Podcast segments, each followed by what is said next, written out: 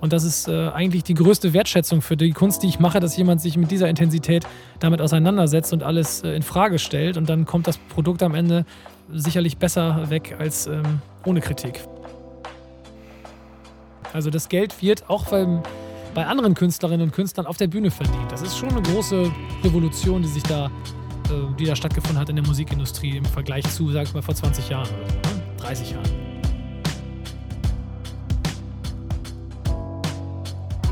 Hallo und herzlich willkommen zu meinem Podcast Lehmanns Welt. Heute habe ich euch wieder einen ganz, ganz tollen Gast mitgebracht und zwar Christian Falk. Christian ist Singer-Songwriter und Musiker aus Leidenschaft. Seine Tour führt ihn mittlerweile durch ganz Deutschland auf große und kleine Bühnen. Und Christian und mich verbinden einige sehr, sehr schöne und sehr lustige Geschichten. Ja, so haben wir uns äh, zum Beispiel auf einer kleinen Tour äh, durch NRW kennengelernt. Christian war mit seinem Band- und Musikerkollegen Friedemann Eich auch die musikalische Begleitung und abends auch das musikalische Riesenhighlight auf meiner eigenen Hochzeit. Wir haben heute über alles Mögliche gesprochen. Wir haben zum Beispiel über das Musikbusiness gesprochen. Wir haben über Auftritte gesprochen, über das Dasein als Singer-Songwriter. Wir haben über Christians Wohnzimmerkonzerte geredet und vieles, vieles mehr. In diesem Sinne wünsche ich euch jetzt ganz viel Spaß beim Zuhören. Lehnt euch zurück, nehmt euch vielleicht ein bisschen Zeit dafür und hört uns beiden beim Quatschen zu. Hallo lieber Christian, herzlich willkommen in meinem Podcast Lehmanns Welt. Schön, dass du da bist. Hi Alex, ich grüße dich. grüß dich, grüß dich. Vorweg wie immer die wichtigste Frage, wie geht es dir denn gerade? Äh, mir geht's gut. Also ich bin gesund, das ist das Wichtigste natürlich und ähm, nutze die Corona-Krise, wie man das so schön sagt, in diesen Zeiten für Musik, für Musik machen in dem Fall. Ich darf ja nicht auf die Bühne, so wie niemand auf die Bühne darf, aber nutze die Zeit gerade sehr intensiv für das Schreiben neuer Songs. Zusammen mit meinem Co-Musiker Friedemann Eich basteln wir ganz viel an neuen Liedern und das macht sehr viel Spaß. Sehr, sehr schön. So muss man die Zeit nutzen und am Ende, nach der Krise, wird viel Kreativität nach außen sprießen. ja, so ist es. Magst du vielleicht einmal kurz äh, den Hörern da außen, die gerade im Moment uns zuhören, äh, kurz sagen, wer du bist, was du machst und vielleicht magst du auch direkt die Geschichte erzählen, woher wir uns kennen. ja, ich bin Christian Falk, Musiker aus Bremen, aus dem Norden Deutschlands und äh, bin das jahrelang, was man so Liedermacher genannt hat, glaube ich. Also das ist äh, jemand, der mit der Gitarre Songs schreibt oder mit der Gitarre, mit dem Klavier Songs schreibt und dann äh, damit auf die Bühne geht und äh, mit den Songs Geschichten erzählt. Und das Ganze ist so textlastige Musik, äh, schon Popmusik, aber textlastige Musik. Und damit bin ich jetzt seit äh, fünf Jahren auf der Bühne und habe jetzt gerade so das ein bisschen als, als ähm, Vergangenheitsform quasi erzählt, weil wir uns jetzt ein bisschen umorientieren und ein bisschen Popmusik machen. Das heißt, mein Team, mein Produzent, mein Co-Musiker und ich machen jetzt ein bisschen neue Musik, aber ähm, da wird wird sich dann zeigen, was, was äh, daraus wird und wann das fertig wird. Aber generell ist das so, äh, würde ich sagen, würde ich mich als Kleinkünstler sehen, der so von Bühne zu Bühne zieht, deutschlandweit und dort äh, seine Konzerte spielt. Genau. Und ach genau, woher wir uns kennen. Jetzt habe ich schon fast den zweiten Teil vergessen. Ähm, wir beiden kennen uns, Alex. Das war eine, eine sehr, sehr schöne Zeit. Ähm, wir kennen uns vom, äh, von der offenen Bühne oder Kunst gegen Bares hieß das, glaube ich, damals. Einer ähm, einer Mixed-Show im Raum Nordrhein-Westfalen, zu der wir beide eingeladen waren. Du als Zauberkünstler, ich als Musiker mit Gitarre. Und dort wurden wir dann ähm, gemeinsam auf die Bühne gelassen. Ähm, jeder Künstler hatte da, ich glaube, nicht sieben Minuten Zeit, etwas äh, aufzuführen. Und diese, diese Mixed-Show zog dann ähm, durch, den, äh, durch das Land Nordrhein-Westfalen und hatte jeden Abend irgendwo anders einen Auftritt und wir haben uns dort kennengelernt und wurden äh, zusammen in ein in eine Übernachtungsmöglichkeit, möchte ich das mal nennen.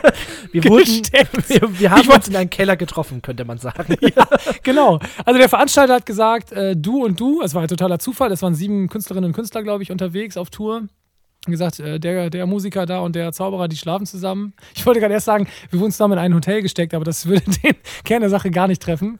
Wir wurden zusammen äh, zu, zu, zu, so, ähm, zu einem Menschen gesteckt, der sich quasi angeboten hat, äh, als Host zu agieren für Künstlerinnen und Künstler. Das war eine sehr lustige Sache. Da will ich jetzt gar nicht so ins Detail gehen, aber da haben wir uns auf jeden Fall kennengelernt und ähm, das ist immer das, was ich mit dir verbinde, wenn ich an die Geschichte denke, wie wir uns kennengelernt haben. Genau, deswegen wollte ich auch nochmal, dass du sie kurz so in deinen Worten erzählst. nicht, dass ich das äh, völlig überinterpretiere alles. ja, also nee, tatsächlich, das, ah. es war ja sehr, sehr lustig. Ähm, da haben sich quasi ja, äh, Menschen oder Zuschauer dieser ähm, Kulturreihe irgendwie angeboten, Künstler aufzunehmen über diese, ich glaube, vier oder fünf Tage waren es. Und äh, ja, dann hatten wir ja auch, glaube ich, direkt den ersten Auftritt und danach haben wir eine Adresse bekommen. Dann sind wir da zum Wohnhaus hingefahren, haben geklingelt und da stand Heiner, hieß er, glaube ich, ne? Ja, du weißt noch den Namen. Genau, Stark. da steht, äh, stand ja. dann Heiner und hat gesagt, jo, kommt rein, ich habe schon auf euch gewartet, hier runter, Treppe runter, äh, rechts ins Zimmer rein, da könnt ihr pennen. Und das ja. war eine sehr, sehr lustige Zeit, auf jeden Fall. Ja, Treppe runter rechts, da könnt ihr pennen. Es wurde immer dunkler und immer tiefer. wir sind dann irgendwann in einem Kellerraum gelandet und haben gedacht, ja, das ist. Das wird so, so sein. So leben, so leben wir jetzt. Ja, ich meine, Gott sei Dank, Gott sei Dank waren wir uns dann auch sehr schnell sehr sympathisch, sonst äh, ja. hätte das auch durchaus Potenzial zu Streit gehabt, aber ähm, ja, das stimmt, ja. So war es eine Extremsituation, ja. So war es eigentlich ein sehr, sehr glücklicher Zufall, dass wir uns ähm, ja. dann auf der Bühne kennengelernt haben, aber eben durch diese mehreren Tage dann auch äh, ja, den ganzen Alltag, naja, was heißt Alltag, aber den ganzen Tag zumindest miteinander verbracht haben und sind dann auch irgendwie direkt so ins äh, Kreative reingegangen, haben irgendwie glaube ich, damals sogar schon ein, so ein gemeinsames Video mal ausprobiert, wo du gespielt hast auf der Gitarre und gesungen ja, hast, stimmt, gezaubert. Also ja. es wurde irgendwie, ist da gleich so ein ganz guter Spirit irgendwie entstanden. Und ja, das war klasse. Ja, seit dieser Zeit haben wir uns gar nicht mehr so oft gesehen. Du warst da noch einmal zu Gast bei uns zu Hause und hast ein ganz, ganz tolles Wohnzimmerkonzert gespielt. Da mhm. möchte ich später auch noch mal so ein bisschen drauf kommen, was denn diese Wohnzimmerkonzerte genau sind und, und was sie dir bringen und äh, was du da so erlebt hast. Genau, und äh, dann, ja, also ich möchte nicht sagen der krönende Abschluss, aber das bisherige, für mich zumindest krönende Highlight war, ähm, dass du und dein Musikkollege Friedemann auf, äh, ja, unserer Hochzeit gespielt habt. Also sowohl in der Zeremonie als dann auch abends anstatt eines DJs noch für ja, extrem gute Laune gesorgt habt. Das sind so die ja. Verbindungen. Ich würde schon sagen, dass das äh, krönende Abschluss genau, in, weil wir uns das letzte Mal ja auch da gesehen haben, aber natürlich war das das Highlight. Es hat mich damals, ich habe mich damals wahnsinnig gefreut, als du mich ungefähr ein Jahr vorher, glaube ich, angerufen hast und gesagt hast, ich würde dich gerne auf meiner Hochzeit hören. Das ist immer eine also sehr, sehr große Ehre, weil das so ein wichtiger Tag ist in ähm, deinem Leben, Martinas Leben. Und ähm, ja, das, das war sehr, sehr schön, dass wir das machen durften. Ähm, habe meinen Cellisten Friedemann dabei gehabt und das war eine sehr, war ein, ein sehr, sehr cooler Tag. Sehr emotional natürlich, äh, auch auf jeden Fall ein bisschen höherer Puls als bei regulären Konzerten, weil man als Musiker oder weil wir als Musiker da natürlich auf den Punkt in einer sehr emotionalen Szene sofort funktionieren mussten. Und wir haben schon ein paar Konzerte, also ein paar Auftritte bei Hochzeiten hinter uns gebracht, aber bei einem guten Freund äh, ist das dann doch noch mal ein bisschen was anderes. Da möchte ich dann doch noch, noch besser äh, spielen. Äh, das war, war super. Und als das dann vorüber war und die, die Aufregungslast quasi so ein bisschen abgefallen ist, hatten wir natürlich noch eine sehr, sehr geile Party. Das war also echt gut. Definitiv. Das war ein äh, wunderschöner Tag, der ja von vielen Leuten gestaltet wurde und eine zentrale Rolle habt natürlich auch ihr gespielt. Das war echt ein ganz, ganz toller Tag. Ja, cool. Vielleicht fangen wir noch mal so ein bisschen ähm, vorne an. Du hast schon ähm, ja gesagt, äh, Liedermacher, Singer-Songwriter, ähm, textlastig. Du hast ja auch durchaus sehr ja, tiefgehende Texte, sehr äh, emotionale Texte. Ähm, jetzt entwickelt sich das Ganze so ein bisschen äh, Richtung Popmusik, wobei ich mir sicher bin, dass äh, trotzdem der Inhalt des Textes nicht äh, Sunshine, Sunshine sein wird. ja, das, das stimmt, ja. Genau was war dein Schritt auf die Bühne? Wie hat das alles angefangen? War das Singen zuerst da? War das Gitarrespielen zuerst da? Mit welcher Combo? Erzähl mal, wie war so dein Weg in diese Musikwelt, in das Musikbusiness? Also deutlich eher war das Gitarrenspiel da. Also ganz, ja, klassisch weiß ich nicht, aber be sehr begeistert für, für Rockmusik damals im, im äh, jugendlichen Alter. Und dann war der erste Schritt natürlich Gitarre lernen. So am besten so Gitarre spielen wie James Hetfield. Ähm, und als ich dann gemerkt habe, ich kann Metallica gar nicht spielen, das ist viel zu schwer, habe ich dann versucht, mir eigene Sachen zurecht zu basteln, als ich die Grundlagen dann irgendwann drin hatte. Und dann, ähm, ja, dauerte das ein paar Jahre und ich habe irgendwann angefangen, Musik selber zu schreiben. Also erstmal nur, nur die Musik. Dann habe ich irgendwann englische Texte dazu gepackt und für mich alleine mit geschlossenen Räumen, dass es bloß kein anderer hört, ein bisschen dazu gesungen. Das hat sehr viel Spaß gemacht. Und irgendwann habe ich dann mal versucht, einen deutschen Text zu schreiben. Und dann habe ich irgendwann dann mal diesen Text und diesen Song meiner Freundin vorgespielt als erste. Und die sagt, das ist ganz toll, das ist ganz toll. Ich meine, was soll sie auch sagen? Aber sie hat es gesagt. Und irgendwann habe ich mich dann das erste Mal auf eine offene Bühne getraut. Ähm, hier in Bremen war das auch. Und das war sehr, sehr aufregend. Das erste Mal quasi das Ganze vor Publikum darzubieten. Offene Bühnen sind dafür immer ein gutes Mittel, weil man keine Barriere hat. Jeder darf auf eine offene Bühne, der sich traut.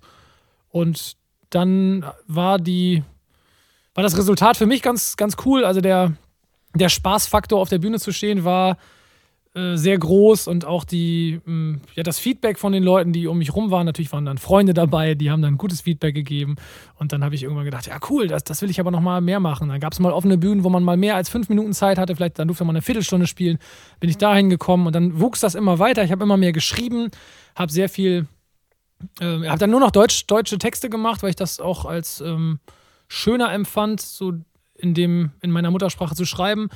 Und dann sind ein paar Engagements dazu gekommen. Ich durfte dann mein erstes ganzes Konzert spielen, ähm, mal in der Kneipe irgendwo und dann habe ich, hab ich mich irgendwo anders beworben, durfte da wieder spielen. Also dann wuchs das langsam, aber sicher weiter.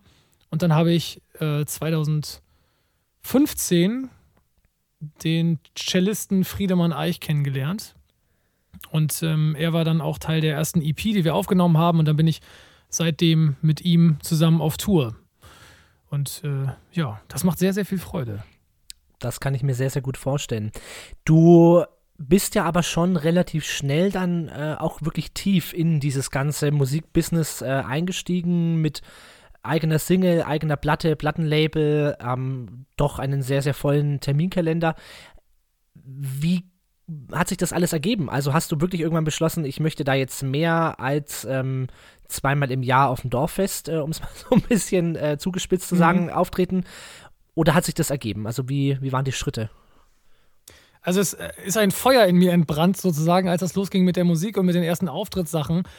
Ich habe mich damals als ähm, Anfang 20-Jähriger vor so lebensverändernden äh, Entscheidungswegen wiedergefunden. Also das Studium hat mir nicht gefallen. Ich habe Wirtschaftsingenieurwesen studiert. Das klingt schon langweilig, ist es auch genauso. Und äh, dann habe ich gedacht, ich, ich, kann darin ja eigentlich gar nicht später arbeiten. Ich bin gar nicht so ein Mensch, der in so ein Angestelltenverhältnis passt, in so eine Struktur, womöglich noch ein Konzern. Und dann war die Musik als so enorme Energie da, dass ich die Entscheidung, das Ganze mehr zu machen und da tiefer einzusteigen, wie du gerade gesagt hast, die erfolgte eigentlich völlig irrational. Das war eher so eine Trotzreaktion gegen den klassischen Weg des Lebens. Ich habe gesagt, nee, ich muss irgendwas machen, was richtig Freude macht, äh, wofür ich richtig brenne. Und dann habe ich eigentlich, gab es dafür noch gar keine Zahlen, die das begründet hatten, also Umsatzzahlen oder auch ähm, Verträge oder ähnliches, die das begründet hätten, diesen relativ radikalen Lebensweg einzuschlagen, nämlich zu sagen, jetzt mache ich ganz, ganz viel Musik und gehe damit auf Tour und versuche überall anzuklopfen.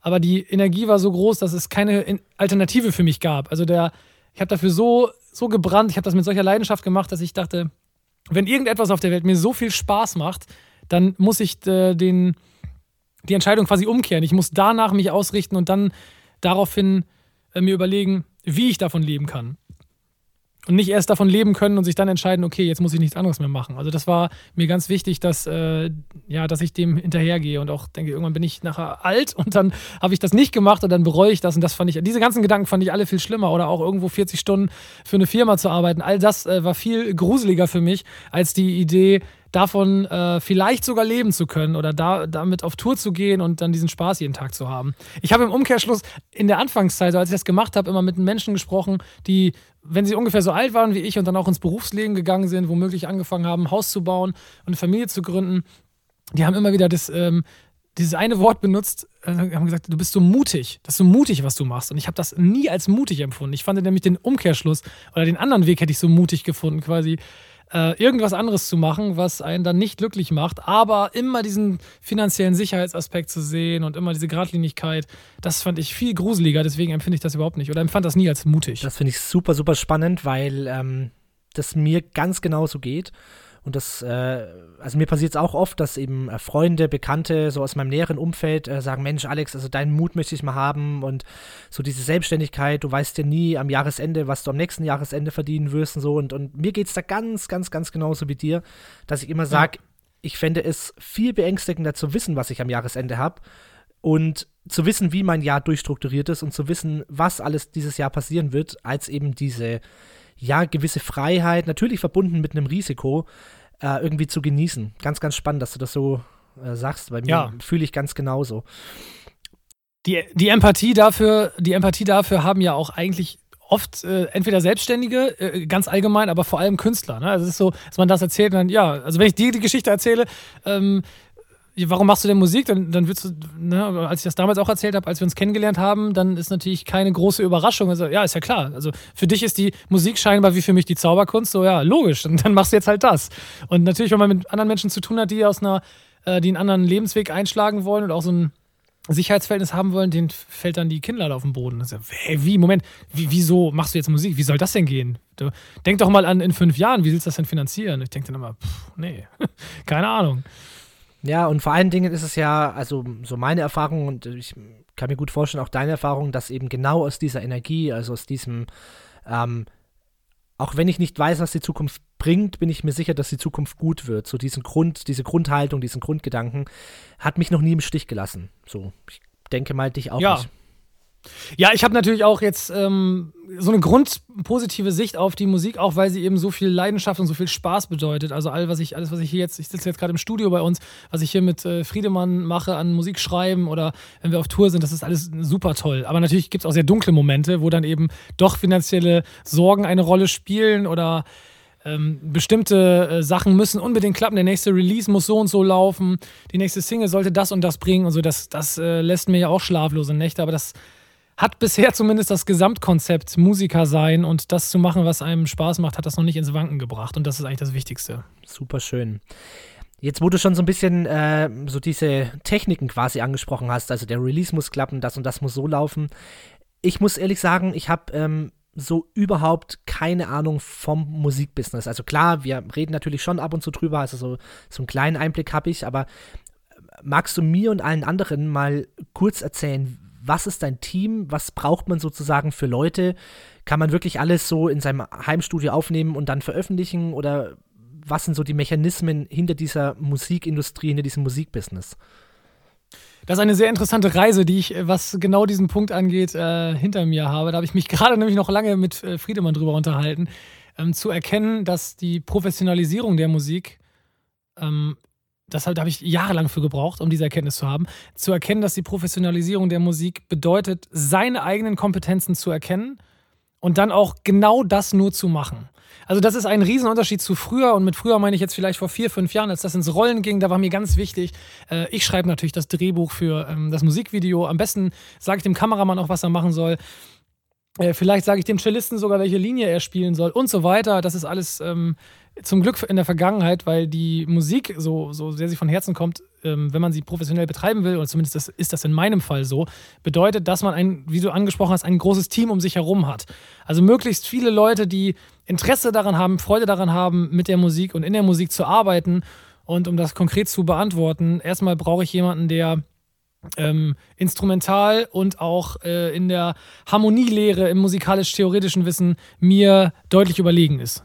Da habe ich äh, mit meinem Co-Musiker ähm, und meinem Produzenten äh, zwei Leute gefunden, die mich da locker in die Tasche stecken. Denn ich bin eigentlich der Sänger und der Songschreiber. Ich liefere also ein Gerüst, das sollte ich machen und dann sollte der Song hier bei Friedemann im Studio in Bremen ähm, vielleicht hier und da verändert werden. Dann kommen die ersten musikalischen Änderungen, die dann ähm, ja, den Song nochmal auf links drehen oder vielleicht auch Sachen in Frage stellen. Sachen in Frage stellen, die ich mir gar nicht, ähm, die ich gar nicht in Frage gestellt habe, weil ich an meiner Gitarre zu Hause eine Idee hatte und hielt die für gut. Dann wird sie hier nochmal kritisiert und geändert. Und wenn wir hier fertig sind mit dem, was wir machen am Song, wenn der Song für uns sozusagen reif ist oder wir nicht mehr wissen, wir wissen, es ist irgendwas nicht gut, aber wir wissen nicht, was wir weiter machen sollen, dann geht das Ganze zu meinem Produzenten. Das wäre dann sozusagen die nächste, der nächste Step in der Kette. Mein Produzent sitzt bei den Dogma Studios in Osnabrück, das ist Tobias Schneider. Und der sorgt dann nochmal mit einem ganz neuen Ohr und auch vielleicht mit ein bisschen einer Pop-Affinität dafür, dass der Song nochmal so rund geschliffen wird und bestimmte Sachen auch wieder in Frage gestellt werden und ähm, gibt dem Song nochmal so ein gesamtes Soundkleid, etwas Neues, auch äh, Geräuschkulissen und bestimmte Instrumentenwahl, die irgendwo stattfinden muss. Alles Dinge, die ich überhaupt gar nicht beherrsche, womit ich mich auch gar nicht mehr mit auseinandersetzen will, weil das äh, eben eine eigene, eine eigene Kunst ist. Und wenn das dann irgendwann fertig ist, im besten Fall ist das Produkt dann auch fertig bei ihm. Man kann dann auch nochmal weitergehen zu einem weiteren Mastering-Studio. Da wird der Song dann nochmal fett gemacht oder lauter gemacht. Ähm, man kann das aber auch beim ersten Produzenten lassen, diesen Schritt. Wenn dieses Produkt Musik also dann fertig ist, und ich rede jetzt ja nur von der Single, ähm, dann kann man sich überlegen, ob man diese Single ähm, releasen möchte oder ob man ihr noch ein Musikvideo verleiht. Im besten Fall ist es auch da so, dass wenn ein Musikvideo dazu stattfinden soll, dass auch da Konzeption und Idee wieder eine externe Kraft macht. Also wieder jemand, der mit neuen Ohren und neuen Ideen an die Sache rangeht. Ähm, und auch solche Partner habe ich auch mal wechselnd gehabt in den letzten Jahren, aber gibt es immer wieder mal ein paar Leute, die das ähm, für mich gut machen. Und wenn das dann alles fertig ist, dann braucht man auch ein Label. Denn auch die, die Marketingmaschinerie, die dahinter steckt, also das macht bei mir Timezone Records, ist so gleichzeitig Verlag und Label. Was der Unterschied ist, kann ich gerne gleich auch nochmal erzählen, wenn das interessiert. Oh. Ähm, und dieses Label Timezone Records sorgt dann dafür, dass der Song einmal promoted wird, dass also bestimmte Aktionen damit passieren im Vorhinein, auch auf Social Media Kanälen und so weiter. Und dann gibt es irgendwann ein Release-Datum, also eine VÖ heißt das bei uns, Veröffentlichungsdatum. Und das äh, ist dann der Tag, an dem das Ganze rausgeschickt wird. Dann ist äh, Spotify wahnsinnig wichtig. Es soll also dann bei Spotify platziert werden. Womöglich sollte man dann noch bewerben, dass bestimmte Playlists von Spotify aufmerksam werden auf diesen Song. Und dann geht das Ganze so weiter. Und ähm, das ist nur die Sache der, des Produktes Musik. Dann braucht man auch noch eigentlich jemanden, das das mache ich allerdings selber, ich würde das gerne langfristig nicht mehr selber machen, der sich darum kümmert, dass Konzerte stattfinden. Ein Booker. Also jemand, der für einen die Konzerte bucht und eine Tour bucht. Und das äh, ist auch eine ja, vor allem eine, eine Tätigkeit, die viel mit so sozialem Geschick zu tun hat, viel mit Connections. Ähm, und da bräuchte man eigentlich auch, also ich habe das leider nicht, das ist ganz schwer, einen Booker zu bekommen. Ich mache das selbst, ich kümmere mich selbst um meine Konzerte, aber generell ist es gut, als Musiker auch jemanden zu haben, der das für einen macht, weil bestimmte Booker dann auch die Möglichkeit haben, natürlich ähm, zu sagen, ich habe hier irgendwie 30 Künstler und ähm, die bucken dann eine ganze Tour direkt und bucken das für alle. Dann hat also ein Club zum Beispiel, wo ich dann ein Konzert buche als Booker, der hat dann die Möglichkeit, mit mir direkt 30 Verträge abzuschließen für alle Künstler, die ich habe. Das ist dann so eine Art, ähm, ja, so, so, so ein Zusammenführungseffekt. Und das äh, sollte der Musiker eigentlich auch nicht selber machen, sondern dafür gibt es eben Agenturen, die sowas machen. Also, das sind jetzt nur die wichtigsten Säulen äh, der Musik, äh, die um mich herum so eine Rolle spielt, oder der, der Interessensvertreter, die um mich herum eine Rolle spielen. Wahnsinn. Ja, das war so ein bisschen die Antwort, die ich erhofft hatte. Ähm, also, dass du mich erschlägst mit ähm, so einem ganzen Gerüst, mit so einem ganzen Team. weil ich ähm, das einfach auch spannend finde, irgendwie Menschen, die nicht so in dieser Künstlerwelt äh, äh so aktiv mit drin sind, äh, die quasi nur das Produkt sehen. Also was heißt nur das Produkt? Das ist ja am Ende das Wichtigste, sprich äh, deine Single hören, das Konzert besuchen, in meinem Fall zu einer Show gehen, ähm, mich auf ihre Firmenfeier erleben, wie auch immer. Äh, oft gar nicht so den, ja, die Idee haben, was wirklich da für ein Team dahinter steht. Ne? Und das ist, glaube ich, auch so ein ja, was heißt Anfängerfehler, aber was halt viele Leute, die sich in so einem künstlerischen Beruf ähm, selbstständig machen, anfangs total unterschätzen und immer den Drang haben, alles selber machen zu wollen, ja. Ich habe mal irgendwann ja. mit einem Kollegen äh, so ein bisschen drüber philosophiert, dass ähm, Künstler oft äh, die Menschen sind, die andere Künstler am wenigsten in ihr Werk irgendwie reinpfuschen lassen wollen. äh, also ja. ich, ich kenne das von mir selber auch. Ne? Ich äh, äh, hatte schon immer eine Affinität zur Fotografie, zu Photoshop, zu, zu Design, zu Webdesign und hatte da auch anfangs natürlich immer die Ambition, ich möchte äh, jeden Text selber schreiben, äh, also jeden Homepage-Text selber schreiben, ich möchte meine Fotos selber machen und und und und und so. Und ich glaube, ja. der eigentliche Startschuss, wo es dann wirklich losgehen kann, kommt dann, wenn man versteht, man braucht ein Team, man muss sich Leute um sich herum aufbauen, die einfach mehr Ahnung haben. Was ja nicht heißt, dass man sich da ausklingt. Na, also ich bin mir sicher, wenn du jetzt ein Musikvideo drehst, bist du mit Sicherheit auch involviert in die Ideenfindung. Ne? Du wirst da jetzt nicht hinfahren und dann äh, genau. äh, das erste Mal erfahren, was heute passiert. Aber eben sich auf Leute verlassen, die einfach von diesem kleinen Teil deutlich mehr Ahnung haben und vor allen Dingen, das, was du ja gerade so schön gesagt hast, halt seine Kernkompetenz erkennen und auch suchen. Also ist meine Kompetenz das Auftreten, ist meine Kompetenz das Textschreiben, ist meine Kompetenz das Gitarre spielen, komponiere ich die Musik selber, schreibe ich die Texte selber und und und, ne? und und da bist du ja schon sehr, sehr fokussiert und weißt halt genau, was du richtig gut kannst und was andere besser können. Ja, absolut. Und es ist auch so, dass natürlich, sobald das ähm, angenommen wird, also in dem Fall vom Künstler, also das war, wie gesagt, ein sehr spannender Prozess über Jahre und langsam komme ich da an, äh, das zu verstehen und auch das zu akzeptieren, ähm, wenn man das dann zulässt. Und also als ich in dem Moment, wo ich, wo ich das selbst zulasse und die Kernkompetenzen, wie du gerade gesagt hast, erkenne und auch mich darauf fokussiere, hat das natürlich noch einen fantastischen Nebeneffekt. Denn ähm, auch mein Tag hat 24 Stunden. Ich kann dann aber, wenn ich die Ko Ko Kernkompetenzen erkannt habe, diese eben auch verbessern. Also jetzt in meinem Beispiel ist das so, ich habe natürlich dann, wenn ich ein meines für meine für meinen Geschmack kompetentes Team um mich herum habe und denen auch vertraue, also auch meine zwei Wochen nicht mit denen spreche und die machen irgendwas und ich kriege da gar nichts von mit, kriege da nur das Resultat. Wenn das funktioniert, dann habe ich auch die Möglichkeit, mich in dem Fall, ich bin Sänger, um meine Stimme zu kümmern. Nicht an sagen, ja, die, die Töne passen alle, das ist gut, du singst so gut, wie du singst. Das, ist, das kann man so sehen, aber natürlich ähm, gibt es die Möglichkeit, dann auch wirklich gesangsspezifisch Training zu machen. Also Zeit in dieser Kernkompetenz zu verbringen, die sonst gar nicht da wäre, weil man sich sonst über unnötig, unnötig breit weiterbildet sozusagen oder in einem breiten, zu breiten Feld weiter agiert. Das ist ein äh, sehr, sehr guter Nebeneffekt. Nur, also nicht nur, dass es weniger stressig ist, wenn man sich auch noch äh, denkt, man müsste jetzt das Drehbuch fürs Musikvideo schreiben und so weiter, sondern man hat einfach auch die Möglichkeit, viel, viel besser zu werden in dem, mhm. was man macht. Genau. Naja, das geht ja auch vielen äh, Künstlerkollegen und Kolleginnen so, ähm, dass gerade wenn sie so am Anfang ihrer Karriere, ihres Plans irgendwie stehen, dass sie dann sehr, sehr schnell realisieren, dass sie jetzt eigentlich den ganzen Tag nicht mehr das machen, was eigentlich die Idee war, nämlich auftreten, ja.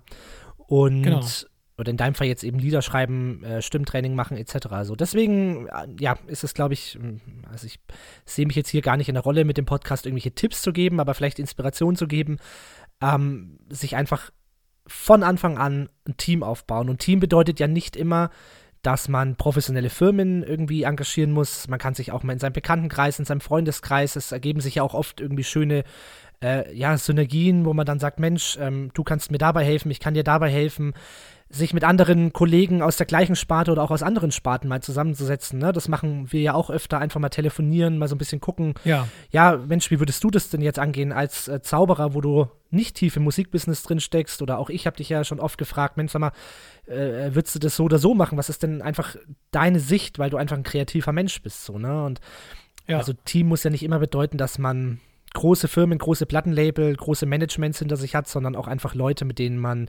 spricht, denen man vertraut und die einen ähm, vielleicht im Idealfall Arbeit abnehmen, aber im Zweifelsfall auch erstmal nur beraten. Ne?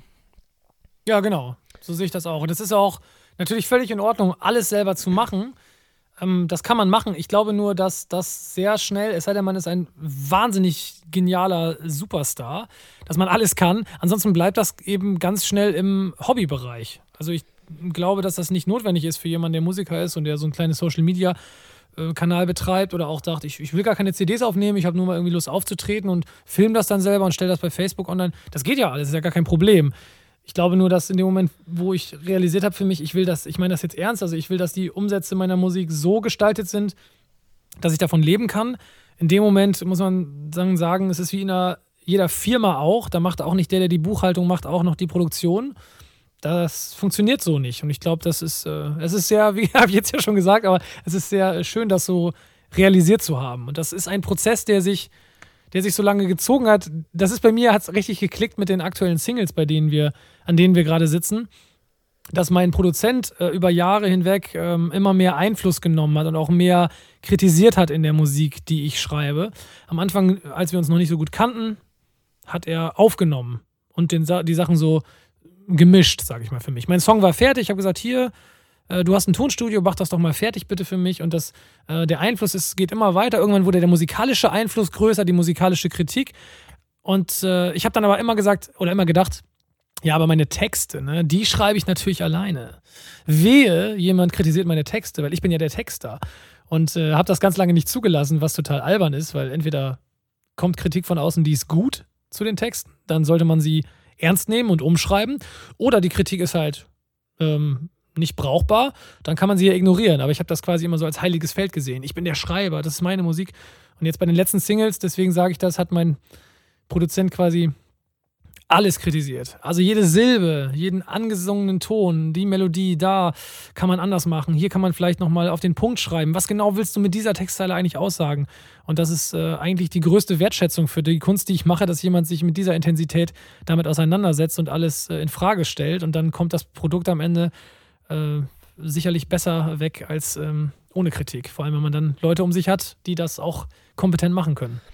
Absolut, ja. Ich meine, das ist eh so ein ganz großes Thema. Ähm, was ist sozusagen Feedback, was ist Kritik, wie geht man damit um und wie kann man sie halt auch echt nutzen. Ne? Ähm, ja. Ich bin auch jemand, der also ich habe für mich so ein bisschen äh, einfach so ein, so ein, Team um mich rum. Das sind jetzt gar nicht Leute, die jetzt irgendwie so speziell für mich arbeiten, sondern einfach Menschen, äh, ja, die halt wissen, was ich tue und denen äh, ihre Meinung mir wichtig ist so ähm, wo ich immer sage, das ist so die, die Gruppe, egal was die kritisiert, das geht ungefiltert erstmal in meinen Kopf und ich nehme es erstmal ernst. Na, ich glaube, man muss natürlich irgendwann auch aufpassen, ähm, viele Köche verderben den Brei, ne, dass man natürlich auch nicht mit zu vielen Menschen zu viel brainstormt, zu viel sich seine Ideen kaputt denken lässt. Aber ganz, ganz grundsätzlich ist der Ansatz, den du gesagt hast, natürlich immer zielführend zu sagen, äh, zuhören. Ja, was sagen denn andere über mich? Was haben die für Ideen? Was haben die für Tipps? Und ich weiß nicht, wie es dir geht. Bei mir kommen die besten Feedbacks und die besten Tipps, mit denen ich auch wirklich was anfangen kann, meistens von Leuten, die eigentlich gar nichts mit Zauberei zu tun haben. Ja, die halt wirklich einfach äh, vielleicht in einem anderen kreativen Bereich sind, vielleicht auch überhaupt nicht äh, äh so sichtbar kreativ sind, aber die halt dann so tolle Ideen haben oder auch einfach so ähm, die Dinge noch nicht so zerdacht haben wie ich. Ne? Das wird dir mit Sicherheit ähnlich gehen, dass ja ein offenes Ohr für Feedback einfach immer gut ist. Absolut. Also ich habe äh, als Beispiel da meine Freundin, die selber auch von sich sagt, das stimmt auch, dass sie vollkommen unmusikalisch ist. Und äh, ihr Feedback bezieht sich immer auf andere Dinge als das Feedback, das ich von Musikern erhalte. Nämlich bei ihr geht es um das Gefühl des Songs. Also wie wie nervig oder nicht nervig ist die Stimme? Was will der Text mir eigentlich sagen? Wie intensiv ist jetzt gerade irgendetwas? Sie kann das dann nicht benennen bei einem, mit einem Instrument, sondern irgendwas ist irgendwie schlecht oder gut. Das sind die beiden Kategorien. Und das ist auch oft sehr hilfreich, weil man schon sehr intensiv an einem Song arbeitet und gar nicht mehr so das Gesamtbild irgendwie sieht.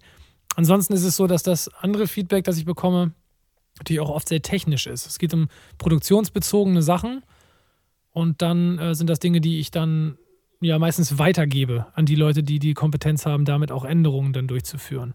Das ist dann schon so, dass auch dann eben die Leute, die sehr viel mit Musik zu tun haben, auch sehr gutes Feedback geben können. Das ist vielleicht ein bisschen was anderes als bei der Zauberkunst, weil ich davon ausgehe, dass die Zauberkunst natürlich wirken muss. Das ist ja ein Entertainment-Ding. Da gibt es äh, sicherlich, also technische, ähm, technisches Feedback bekommst du dann von, von Nicht-Künstlern bestimmt auch nicht. Ne? Das ist ja dann auch äh, so bestimmte Techniken, die dann nicht abgedeckt werden. Das, das kann dann niemand beurteilen, aber das gesamte ja, so wirkt. Äh, genau, also äh, ich sag mal, die Lösung ist dann schwieriger von Leuten, die außerhalb äh, dieser Kunstform stehen, aber natürlich trotzdem ja. die Probleme äh, sehen die natürlich auch. Also jetzt mal, keine Ahnung, ich sage jetzt, ich konstruiere mal ein Beispiel, was, was jetzt gar nichts mit dem zu tun hat, was ich mache, aber wenn ich auf der Bühne stehe, ich habe einen roten Ball in meiner Hand, schließe meine Hand und der Ball ist weg und jeder hat gesehen, wie er im Ärmel gezogen wurde, ähm, oder ich kriege von Freunden das Feedback, dass sie sagen, Mensch, ich saß hier äh, ganz rechts und habe gesehen, wo der Ball äh, hin ist, dann ist es natürlich ähm, in gewisser Art und Weise ein technisches Feedback, auch wenn sie mir jetzt da keine Lösung bieten können. Ne? Und dann geht es natürlich in ja. denselben Schritt, wie du das halt auch gesagt hast. Dann muss man halt einmal sich selber nochmal hinsetzen, selber nochmal Video analysieren und dann aber halt auch mit Kollegen sprechen und sagen, hör mal, wie kann ich mich denn hinstellen, was kann ich denn tun, dass man halt nicht sieht, keine Ahnung, dass der Ball im Ärmel gezogen wird ja. oder was auch immer, ne? Und da sind wir dann auch schnell wieder, da schließt sich ja der Kreis dann schnell wieder. Einfach, ähm, wenn sozusagen so ein Feedback kommt, braucht man aber halt auch das Team um sich rum, mit dem man das dann diskutieren kann. Ne? Und das ist jetzt mit Sicherheit ja. so äh, technisch gesehen bei dir noch viel, viel krasser, weil äh, da natürlich noch so viele Dinge eine Rolle spielen, die man wahrscheinlich als äh, derjenige, der die Musik sozusagen konstruiert, auch gar nicht versteht. Ja, also äh, mit Sicherheit kennst du dich äh, besser in einem Studio aus, als wenn ich mich da jetzt reinsetzen würde, aber wahrscheinlich weißt jetzt auch du nicht bei jedem Knopf auf diesem äh, äh, tausendknöpfigen Mischpult, äh, wofür er jetzt im Detail ist. Ne? Und da muss man halt auch wieder jemand haben, der halt dann einfach weiß, okay, hier, keine Ahnung, war der Ton zu laut, wie auch immer, und dann muss ich diesen Knopf runterdrehen. Ne? Genau so ist es, ja. Das sind dann auch Details, die mich auch nur noch bedingt interessieren. Auch das ist das Schöne. Ich habe gar nicht das, gar nicht das Bedürfnis in so eine, ähm, dass meine Versiertheit bei produktionstechnischen Sachen so viel besser wird. Da denke ich dann auch sehr schnell an äh, Zeitverschwendung. Also einfach deswegen nicht, weil das weniger wert wäre als irgendwas anderes in der Musik, sondern weil ich dann genau das von vorhin aufgegriffen äh, denke, dass ich dann mich eigentlich darum kümmern könnte, gerade irgendwas anderes neu zu schreiben. Oder mir darüber Gedanken mache, welche Ansage vielleicht witzig wäre bei dem und dem Song auf der Bühne. Also das, was ich eben mache. Und für den Rest habe ich auch Leute, die dafür begeistert sind, für so produktionstechnischen Kram. Das ja. ist halt super. Absolut.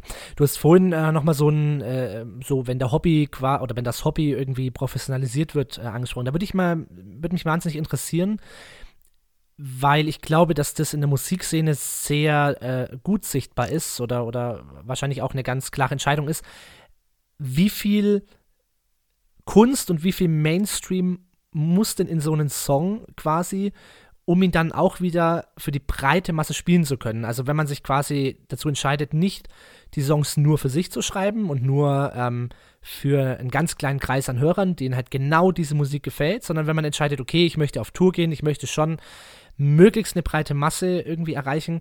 Wie findest du da die Balance äh, zwischen, ist es jetzt mainstreamig genug, ist es poppig genug, ohne das zu werten, aber trotzdem noch so dein eigene, deine eigene Seele, dein eigenes Herz drin zu haben? Das ist genau das, was wir gerade versuchen raus, ähm, rauszukriegen. Ich habe jetzt gerade die, die Reise, dass es etwas ähm, modernere Popmusik ist, das, was wir in Zukunft machen wollen, mein gesamtes Team und ich gerade mit den zwei äh, etwas elektronischeren Singles, die im Aufbau sind, das ist im Grunde so ein bisschen die, die Idee, die dahinter steckt. Und ich habe früher auch genauso gedacht, dass es die Differenz gibt zwischen Mainstream und Kunst. Und das ist auch sicherlich an, an vielen Beispielen begründbar. Aber ich habe im Vorhinein immer fest daran geglaubt, dass der Kram, den ich mache, vollkommen unabhängig vom Markt immer genauso gemacht wurde und so auf die auf die CD gekommen ist und hatte gar keine Kompromissbereitschaft. Also wirklich gar nicht.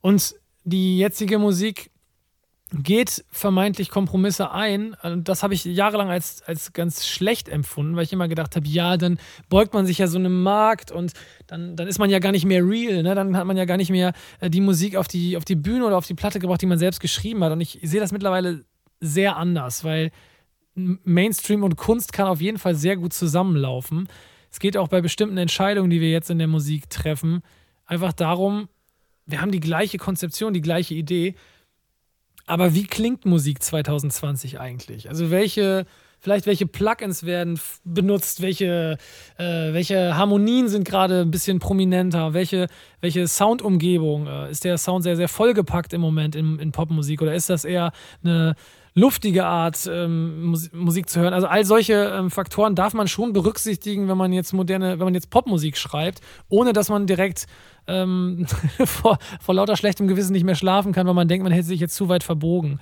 Also ich habe das sehr, sehr dogmatisch gesehen mein Leben lang und äh, kann mich dafür eigentlich auch nicht mehr so ganz ernst nehmen. Ich eher denke, ähm, man, wenn man das sich, wenn man, ich bin nun mal Popmusiker, also ich bin jetzt nicht in der Klassik oder versierter Jazzer oder sowas, ich bin im Grunde gar nicht im Bereich von Spartenmusik und das kann man dann auch so gestalten, wenn man sich als Popmusiker bezeichnet und ich möchte damit erfolgreich sein. Das ist so, möchte meinen Kram machen, meine Kunst, aber es soll erfolgreich sein. Und dann ist das eben äh, auch in Ordnung, das so, ja, ein bisschen der, der Modernität der heutigen Zeit anzugleichen. Deswegen kann ich, die, kann ich die Frage gar nicht so sehr beantworten, was, also wie viel muss man quasi Mainstream da reingeben. Ich würde eher insgesamt sagen, dass das Produkt frisch sein sollte und ähm, schon auch ein bisschen sich in 2020 wiederfinden. Und das hätte ich jetzt vor fünf Jahren so auf gar keinen Fall unterschrieben. Aber ich bin jetzt eigentlich froh, dass ich das mittlerweile so sehe, weil mhm.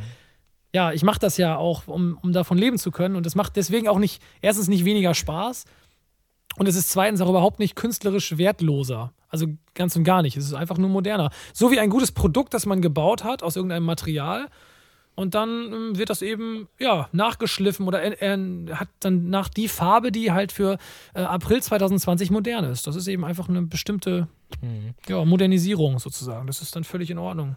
Ja, ja, absolut. Und vor allen Dingen, glaube ich, ist es halt auch so, dass man ähm, quasi, man fängt ja irgendwie an, so die, die Kunst oder das Hobby für sich zu betreiben. Aber in dem Moment, wo man eben beschließt, okay, ähm, ich möchte damit auch Publikum erreichen, muss man natürlich auch in gewisser Art und Weise in seine Überlegungen äh, einbeziehen, was habe ich denn überhaupt für ein Publikum, was ich potenziell erreichen kann. Ne? Also ich sage genau. jetzt mal, um es mir so irgendwie die Zauberei zum Beispiel zu transferieren, da kenne ich mich jetzt besser aus, wenn ich jetzt sagen möchte, hey, äh, ich möchte jetzt irgendwie auf äh, Firmenfeiern total durchstarten dann ist es halt vielleicht schon von Vorteil, sich mal zu überlegen, wie läuft denn so ein Businessrahmen ab? Was ist denn klamottentechnisch Go, was ist No-Go? Ähm, natürlich kann man das immer alles sprechen und kann auch in eine Firmenfeier mit einem knallroten Frack reinkommen, wenn man diese Kunstfigur spielt. Aber auch dahinter steckt ja dann meistens eine Überlegung, warum möchte ich es brechen. Ne? Und ja. so wird es in der Musik wahrscheinlich auch sein, dass man halt auch einfach mal gucken muss, so wie du es gerade beschrieben hast. Was ist denn gerade in? Was gibt es denn gerade für Formate, für Musikformate? Ja, ich denke auch, dieses ganze äh, Musikstreaming hat die Musikindustrie wahrscheinlich auch verändert, weil Musik jetzt eben ja äh, noch viel, viel mehr immer und überall verfügbar ist, mehr noch in den Alltag integriert wird als wahrscheinlich davor. Ähm, man schneller zwischen verschiedenen Künstlern hin und her springen kann, die halt ein gemeinsames Genre bedienen oder die sich dann auch wieder äh, äh kontrovers zueinander bewegen, weil man halt die Abwechslung möchte. Ne? Und all diese Sachen, klar, müssen in so eine Karriereplanung natürlich ähm, ja, eine Rolle spielen. Ne? Ja, so ist es. Also das, weil du gerade angesprochen hast, wie, wie sehr hat der Streaming-Markt das Ganze verändert. Das ist relativ, äh, also für, für, meine, für meine Musik oder das, was wir in Zukunft machen wollen, ist das relativ schnell beantwortet, weil ich immer den, ich komme ja noch aus einer Zeit, wo man sich CDs gekauft hat. Ne? Ich bin ja schon 32. Um Himmels Willen, schon 32. Das ist Wahnsinn. Ich bin, ich bin erst und schon 32. Auf jeden Fall habe ich CDs damals noch gekauft und der Streaming-Markt so viel Kritik da auch drüber liegt, das ist erstmal, äh, also ich finde es immer ein bisschen anstrengend, das so alles zu kritisieren. Natürlich kann man das so sehen, aber es ist halt erstmal die Realität. Die Realität, das ist die neue, die neue, neue Zeitalter. Ich nutze das selbst ja auch. Und das bringt aber genau das mit sich, was du gerade angesprochen hast. Und bedeutet für mich persönlich als Musiker, dass wir jetzt mal ein bisschen Abstand nehmen von dem Schreiben eines Albums und uns ein bisschen mehr fokussieren auf Singles, weil das einfach mehr bringt mehr Aufmerksamkeit bringt. Hm. Und äh, ja, genau. Wo war denn für dich der Moment, wo du gemerkt hast, ähm, das Hobby wird jetzt professionalisiert und vor allen Dingen hast du dir trotzdem noch das Hobby Musik erhalten? Also spielst du manchmal auch einfach nur für dich? Gibt es äh, noch Momente, wo du quasi die Gitarre in die Hand nimmst, ohne drüber nachzudenken, könnte daraus ein Song für eine neue Single entstehen? Hast du diese Momente noch? Nee. Aber das ist gar nichts Schlechtes. Also ich habe, wenn ich Musik spiele dann und neue Ideen habe, dann denke ich immer direkt daran, dass das eine neue Single werden kann. Das ist aber trotzdem irgendwie Hobby. Also das ist auch das, was ich als Hobby äh, bezeichnen würde, weil was ist jetzt genau Hobby? Vielleicht ist das einfach das, was man in seiner Freizeit unentgeltlich macht und Spaß bringt. Und somit erfüllt es alle Kriterien eines Hobbys. Eines Berufsmusikers. Also das würde ich trotzdem noch sagen. ja, genau. Also das, das würde ich trotzdem noch so sehen, aber ich, ich habe ähm, die erste Frage war ja, wann, wann sich das so entwickelt hat. Und äh, ich, ich würde jetzt sagen, dass die, der Moment, als ich ähm, mit meiner EP zu Timezone Records gegangen bin und das da habe vermarkten lassen und ähm, dann den Vertrag unterschrieben habe 2016 und dann damit den, den äh, Vertrag beim Label hatte und beim Verlag Timezone, ab da würde ich sagen, habe ich auf jeden Fall mit intensiv Vollgas äh, darauf hingearbeitet, dass das also immer so weiterrollt, dass ich das äh, meinen Job nennen kann. Ja. Hm. Ist so die Musik, die du selber machst, auch die Musik, die du privat hörst? Oder kannst du es dann eigentlich gar nicht mehr hören, weil du selber schon den ganzen Tag singst? Nee, das ist schwer zu sagen. Ich habe immer so komische Phasen. Also ich habe immer so äh, Phasen, wo ich einen Künstler, eine Künstlerin ganz intensiv höre, wochenlang, und dann widme ich mich der nächsten Künstlerin, dem nächsten Künstler. Das ist total übergreifend vom Genre. Früher war ich so ein bisschen äh, ignoranter Metal- Rock-Typ. Ganz lange Dream Theater, Metallica, Slayer und sowas gehört. Und das äh, ist jetzt völlig breit aufgestellt. Ich höre jetzt alles. Ich habe im Moment so eine sehr intensive Taylor Swift und Selena Gomez Phase. Ähm, hätte ich jetzt vor fünf Jahren auch nicht gedacht, dass ich mal in so eine amerikanische Popmusik gehe, aber ich finde das im Moment super. Ich starte jeden Tag damit und beende jeden Tag damit. Und da könnte man sagen, das ist dann doch mit diesen hohen Frauenstimmen und dieser Art von Musik relativ weit weg von dem, was ich so mache.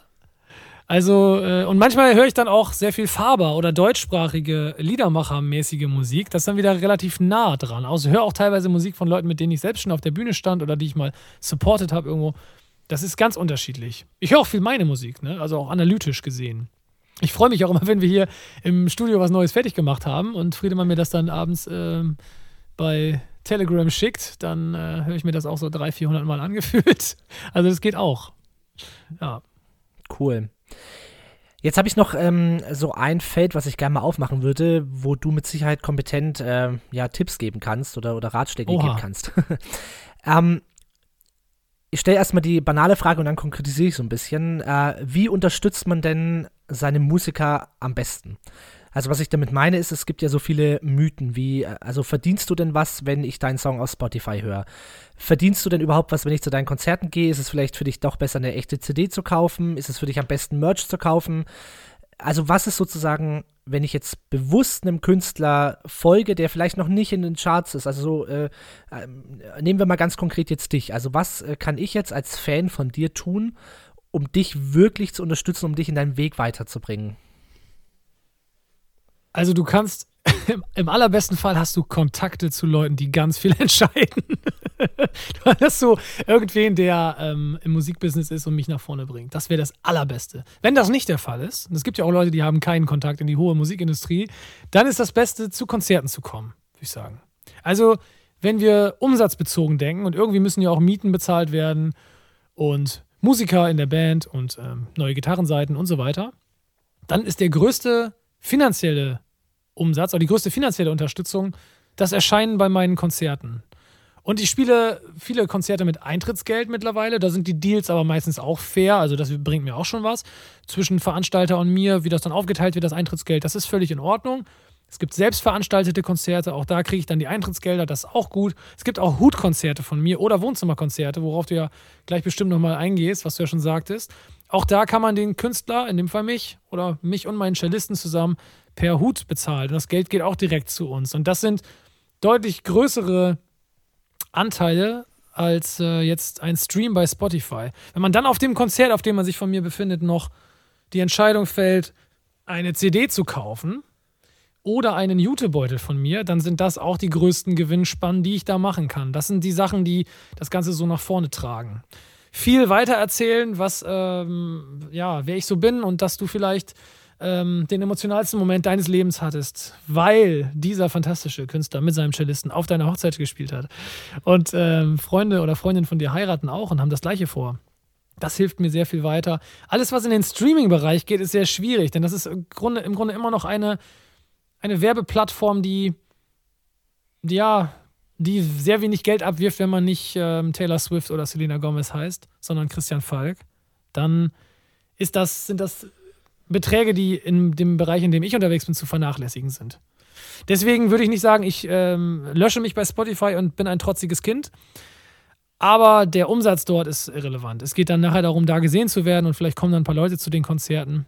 Mhm. Das ist schon ein schöner Werbeeffekt. Aber zu den Leuten kommen, zu Künstlern, ja, zu den Konzerten gehen und dort direkt finanziell unterstützen, das ist eigentlich immer noch das Beste. Okay, also es ist auch in der Musikbranche so, dass natürlich Shows besuchen am Ende das ist, äh, was sich wirklich voranbringt. Ne? Weil, weißt du, so in der Zauberszene ist es anders. Wir haben, äh, oder ich bleib mal bei mir so, ich habe halt jetzt keine, ähm, weißt du, keine richtigen abrufbaren Bezahlprodukte oder sowas, ne?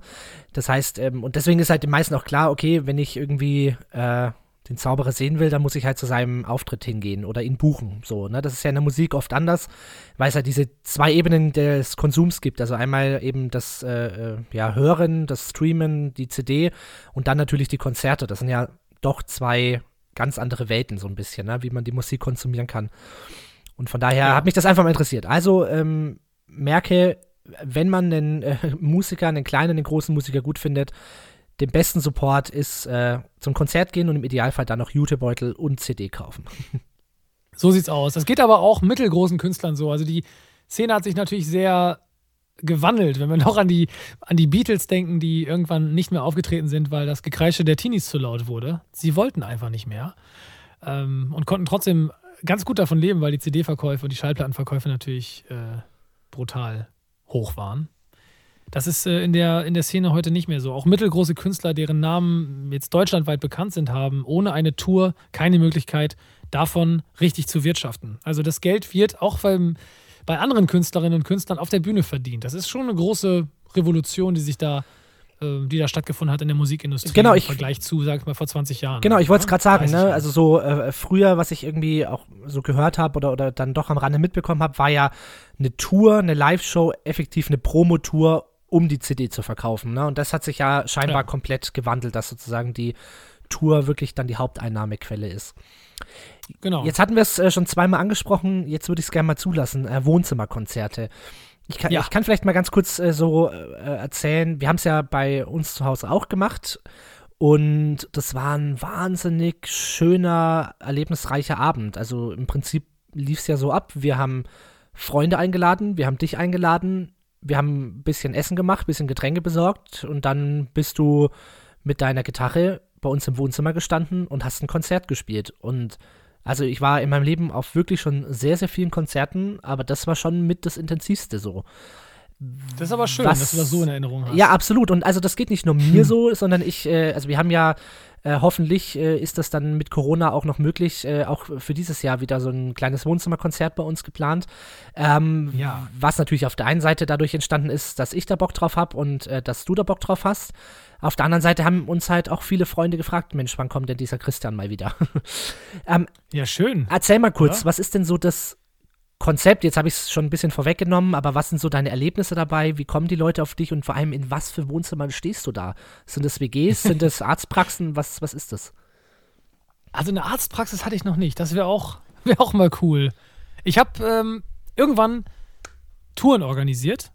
Ähm, vor, vor zwei, drei Jahren so hatte ich mal die Idee. Da habe ich eine Tour organisiert. Das war konkret ein Auftritt am Dienstag in Wiesbaden und am Donnerstag in Frankfurt. Und dann hatte ich mittwochs frei. Und ich bin ja ganz, ganz weit weg von Bremen. Also muss dann, wenn ich frei habe, erstmal habe ich kein Konzert. Das macht mir schon mal keinen Spaß. Und ich habe auch irgendwie keine Möglichkeit, an dem Abend Geld zu verdienen. Und ich muss irgendwo unterkommen.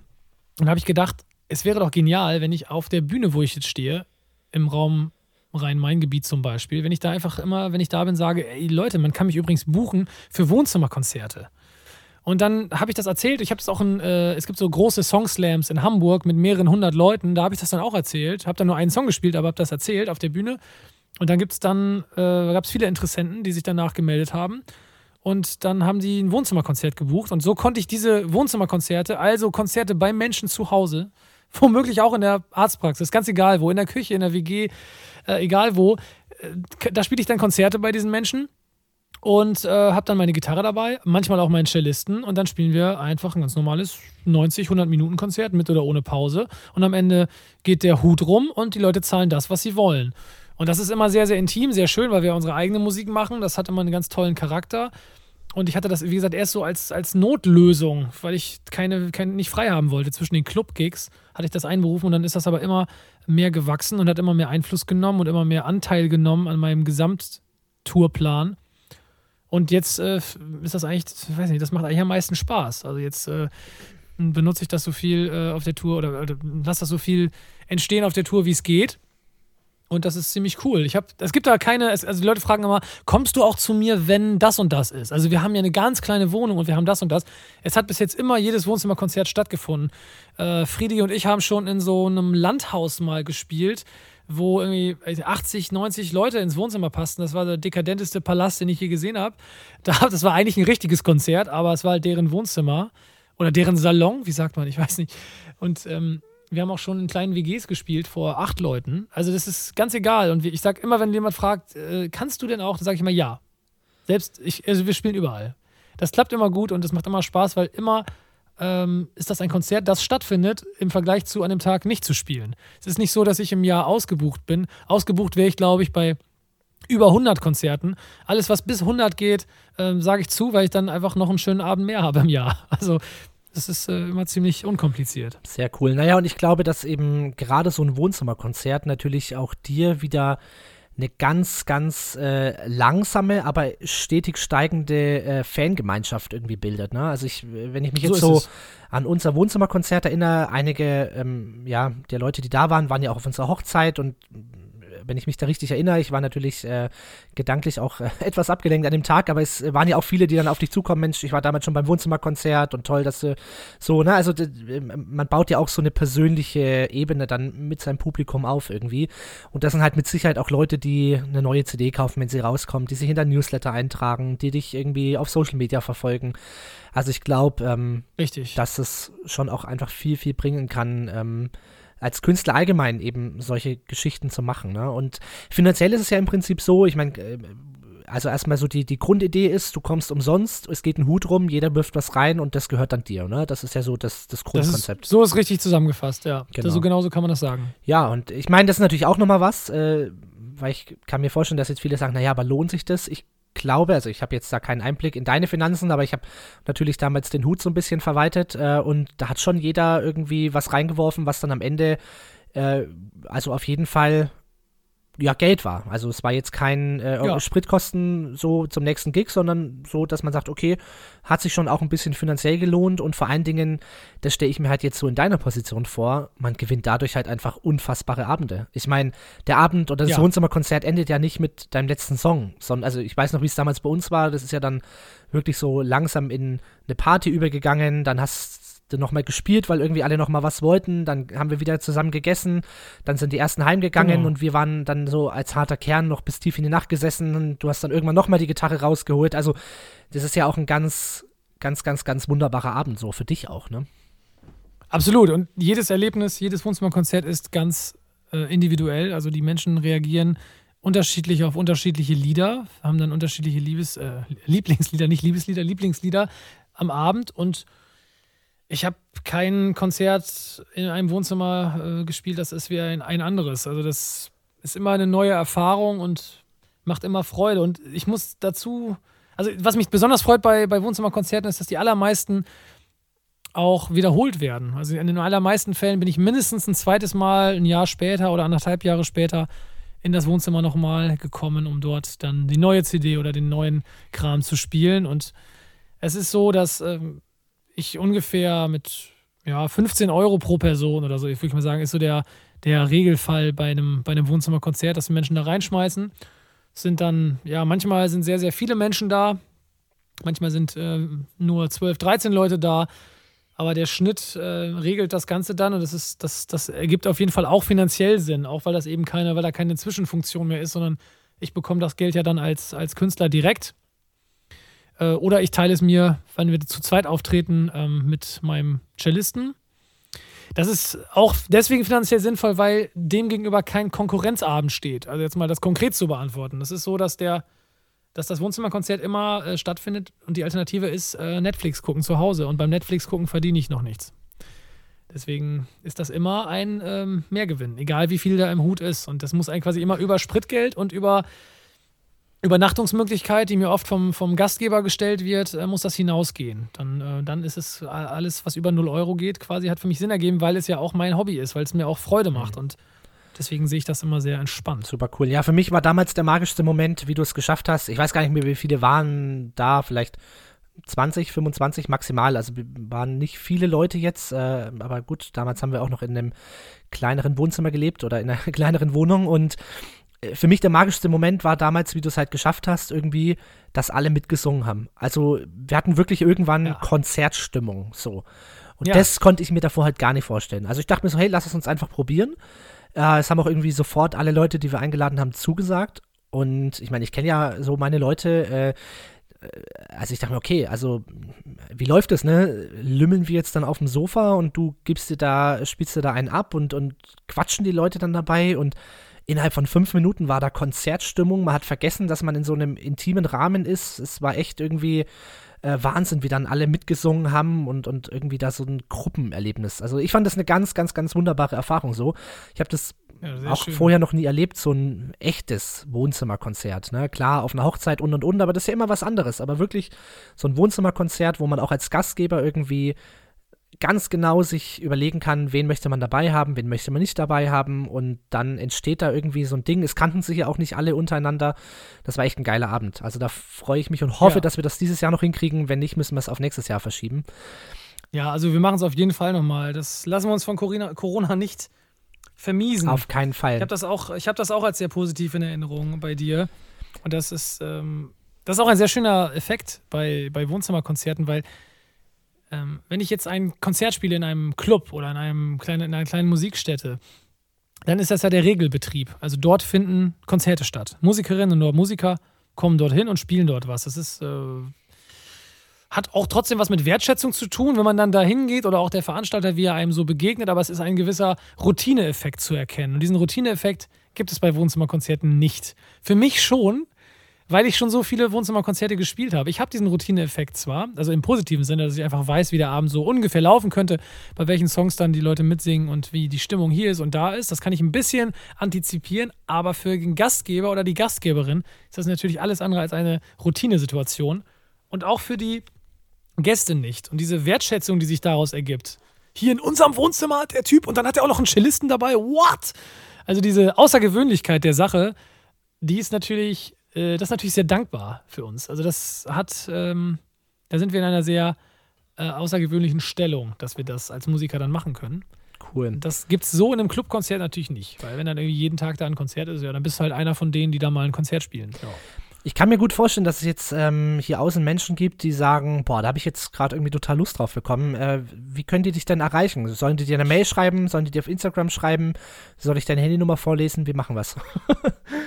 Also letzteres wäre auch in Ordnung, wenn, das da, wenn sich dadurch gute Kontakte ergeben, klar. Ansonsten kann man mich äh, über Instagram natürlich erreichen, Christian Falk Musik oder auch auf www.christianfalkmusik.de. Da gibt es dann meine E-Mail-Adresse auch oder eine und da erreicht man sich dann konkret quasi äh, selbst und kann dann mit dir quasi gucken, wann es in deinen Tourkalender passt. Äh, Im Idealfall ja. hat man sich den Tourkalender vielleicht schon angeschaut und sagt, ach Mensch, da ist er hier in der Ecke, guck mal, am nächsten Tag hat er zumindest kein Konzert. Ähm, ja, lass ihn doch mal anfragen. Also kann ich nur jeden, jeden, genau. jeden da außen ermutigen. Ähm, cool, ja. Schreibt Christian und organisiert ein Wohnzimmerkonzert, weil das ist echt ein magischer Abend. Sehr schön, das ist sehr nett, dass du das so sagst.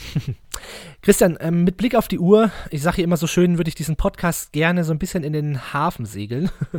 ja. ähm, zuletzt würde mich aber noch so eine äh, Sache interessieren. Man hat ja so ein bisschen, was heißt Mann, also ich habe das auf jeden Fall und ich kenne auch einige, äh, so dieses Ding, Popstar steht auf der Bühne, äh, jetzt bist du ja auch jemand, äh, der auch äh, durchaus ein sehr schöner Mann ist, ähm, uh. wo dann so die, die Groupies äh, vor deiner Garderobe warten und wie ist denn, wie ist denn die Realität von so einem Tourkünstler? Also äh, ist es wirklich so, dass du äh, danach vor deiner Garderobe und vor deinem Auto äh, schlangenweise Menschen stehen hast oder ähm, ist das alles nur ein Klischee? Magst du da mal so ein, zwei Geschichten zum Besten geben? Ja, Friedemann und ich haben einen ganz schlimmen Groupie-Mangel. Also es ist katastrophal. Wir, wir, warten eigentlich seit Jahren auf diesen Moment, äh, den du da gerade beschreibst. So sieht das nämlich auch immer aus, wenn ich die Augen zumache. Mein Leben. Aber die Realität, Realität sieht irgendwie anders aus. Ich habe keine, äh, keine Schlangen von meinem Auto, keine Groupies, die auf mich warten. Es ist eine Katastrophe, aber was soll man machen? Dafür, das ist, ist wahrscheinlich auch, äh, ja, weiß nicht. Ich habe wahrscheinlich zu viel erzählt auf der Bühne von mir. von den melancholischen, traurigen Texten.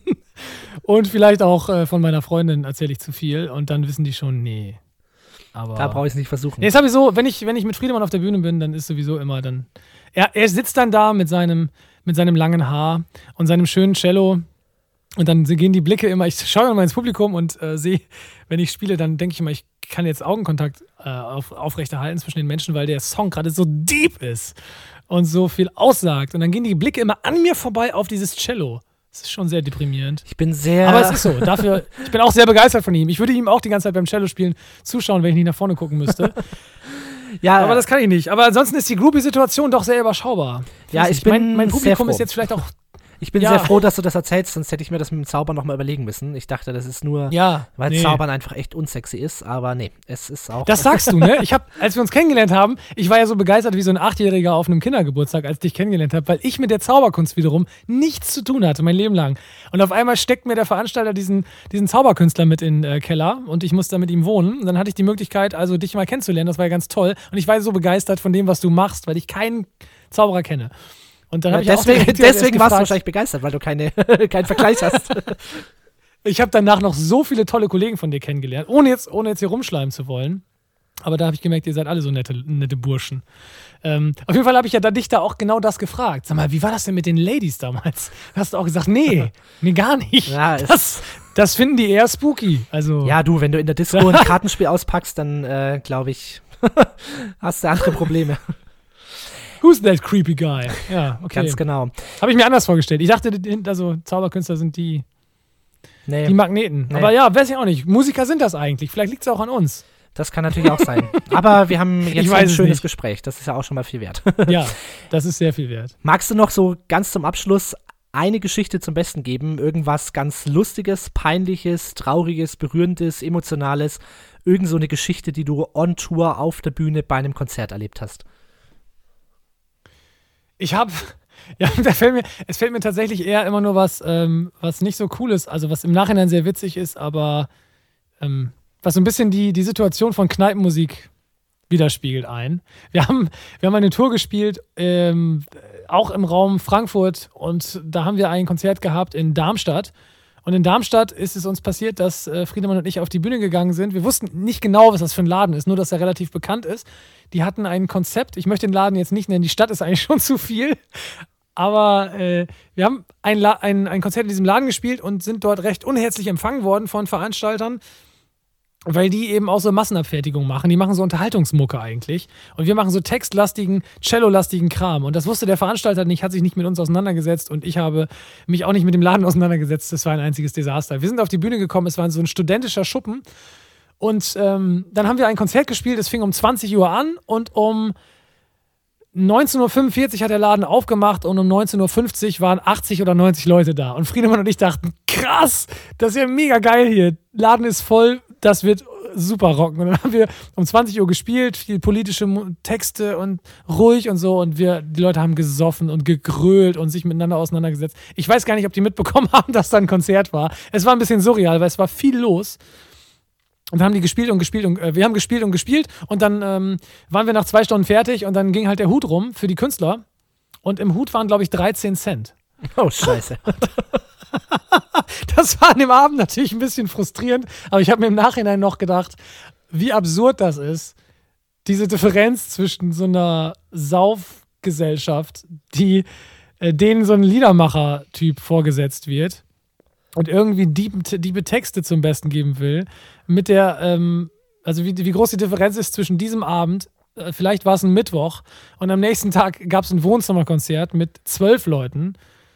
Die, das war fantastisch, das Wohnzimmerkonzert. Alle haben zugehört, es gab viel Geld in, im Hut und es war eine, eine tolle Atmosphäre. Und da habe ich erstmal, das war so ein Schlüsselerlebnis für mich, dass ich dachte, worauf hast du eigentlich Bock? Vor 80 Leuten zu spielen oder lieber vor 12, die zuhören? Und ich dachte dann so, okay, die Reise muss mit mehr Wohnzimmerkonzerten weitergehen, weil das kann ich auch meinem Cellisten nicht antun, dass wir sowas weitermachen. Das ist mir jetzt zumindest als erstes eingefallen, diese, diese Geschichte. Sehr, sehr schöne Geschichte zum Abschluss. Falk, ja, sag ich schon Falk, Christian. Ich werde oft, ja, ich werde auch Falk genannt. Ja, Weiß ich auch nicht. das ist- scheint, scheint so ein. Nenn mich Falk, wie du willst. Ja, äh, lieber Christian Falk, vielen, vielen Dank äh, für das tolle Gespräch, für die Einblicke in die Musikwelt im Allgemeinen und vor allen Dingen auch in deine Welt. Bleib auf jeden Fall gesund und du bist ja gerade im Studio, nimmst diesen Podcast mit mir auf und jetzt danach geht es wahrscheinlich direkt wieder ans Komponieren, ans Texte schreiben und ans Einspielen, oder? Erstmal vielen, vielen lieben Dank äh, für das Gespräch auch. Ich freue mich sehr. Ich habe deine vorigen Folgen immer äh, verfolgt und äh, bin ein Fan deines Podcasts und ich hoffe, dass das ein paar deiner Leute jetzt auch hören und äh, gut fanden, was wir hier besprochen haben. Ich finde es auf jeden Fall schön, dass du an mich gedacht hast. Hat mir sehr viel Spaß gemacht. Jetzt gleich nach dem Podcast äh, geht es hier, glaube ich, weiter. Ich gucke mal kurz zu Friedemann, ob er nickt. Er nickt. Ja. Wir machen gleich weiter ein bisschen Musik und schreiben ein bisschen weiter und äh, lassen uns was Neues einfallen. Und lassen uns von der Corona-Krise nicht unterkriegen, denn danach geht es weiter mit ganz viel neuer Musik und da freuen wir uns drauf. Definitiv. Mach's gut, mein Lieber. Tschüss. Mach's gut, ciao, ciao.